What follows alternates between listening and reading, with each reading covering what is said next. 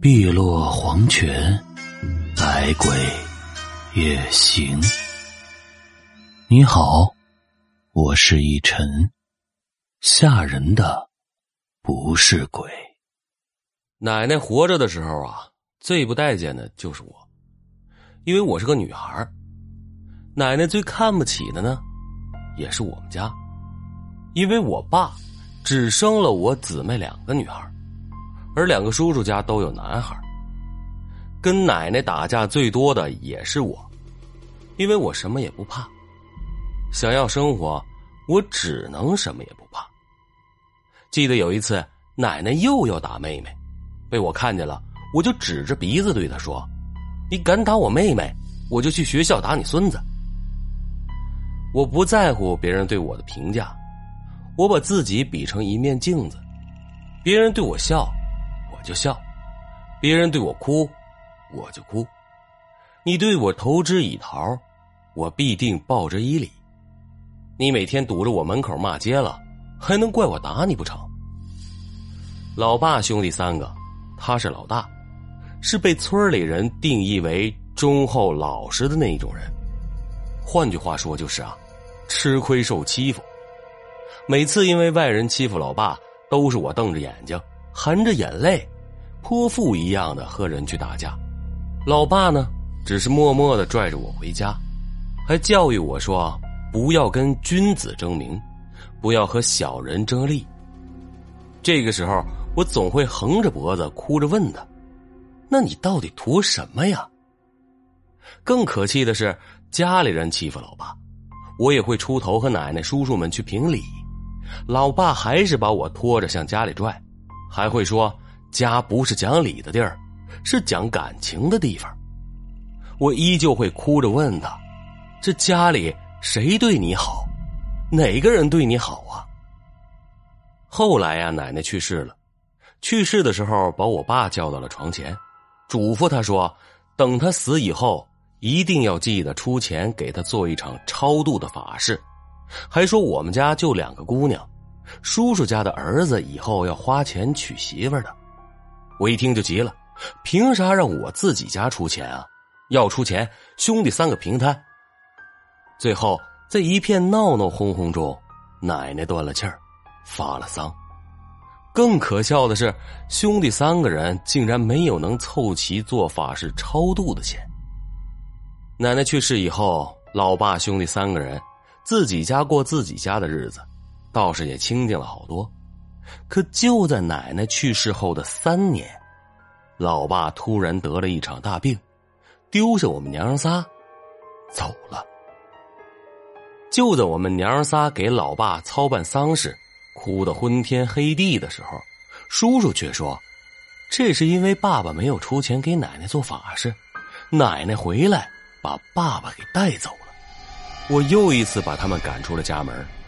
这明摆了就是欺负我们女人家，没办法发丧啊。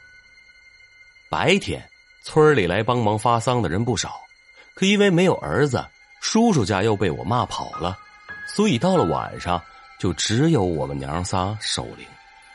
白天的琐事太忙，这会儿我们感觉到特别的累，给香炉里添了香以后，迷迷糊糊的就都睡着了，感觉自己睡得特别轻。耳边总是有沙沙的声音，还有妈妈轻声和妹妹说话的声音，乱糟糟的，时而清楚，时而模糊。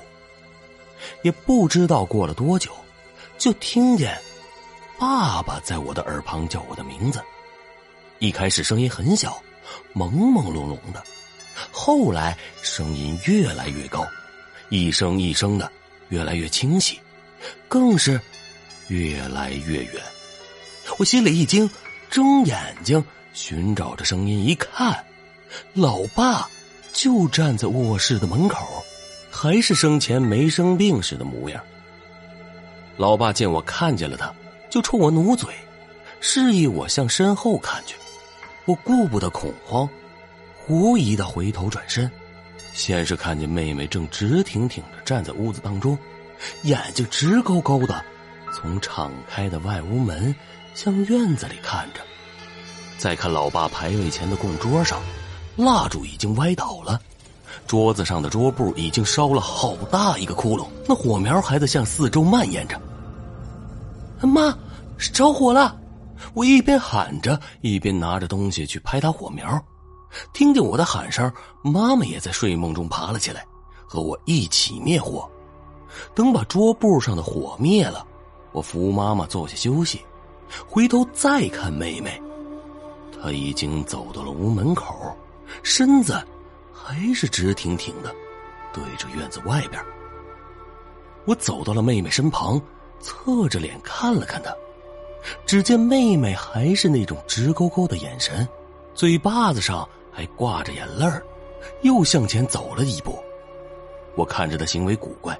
就顺着她的眼神向外瞅了一眼，只看了这一眼，吓得我不由得哆嗦了一下，因为我看到就在院子外边灯光照不到的黑影里，一个脸色惨白、涂着腮红的老太太正背着手，低眉抬眼儿，恶狠狠的盯着屋子里看。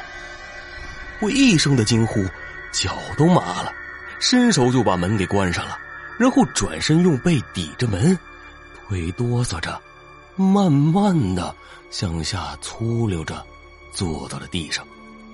就在我关上门的一瞬间，妹妹随即瘫坐在了地上，哇的一声哭了出来。她嘴里不停的喊着：“奶奶，奶奶。”门外院子里的那个老人，我再熟悉不过了。是的，那就是奶奶，那个因为老爸只有女孩而总是欺负我们家的奶奶。第二天，妹妹就发高烧了，还一个劲儿的说胡话。在给爸爸丧事上帮忙的人中，正好啊有一个懂这方面事情的人。妈妈把昨晚发生的事儿原原本本的说给了那个人听。那个人听完以后就说：“爸爸出丧，奶奶。”来带爸爸走，可能是看到了我们姊妹两个把叔叔家赶跑了，生气，就想惩戒一下我们。妹妹的火力弱，差点儿就被他勾了魂。爸爸怕妹妹出事儿，叫醒了我。